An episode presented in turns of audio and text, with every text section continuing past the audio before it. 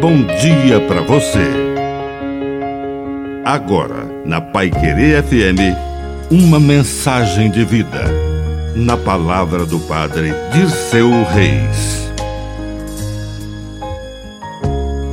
É preciso distinguir as coisas que passam daquelas que permanecem e podem saciar o coração. Muitas pessoas seguiam Jesus porque ele havia multiplicado o pão e pensavam que ele era um padeiro. Ele era muito mais. E o Mestre de Nazaré, em meio a prodígios e milagres, disse com sabedoria: Eu sou o pão da vida. Quem vem a mim não terá mais fome, e quem crê em mim nunca mais terá sede.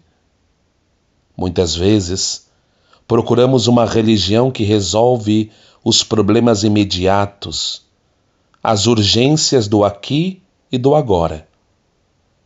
Mas a nossa vida nasceu de um amor eterno e por isso vale a pena confiar plenamente nesse que é o pão da vida.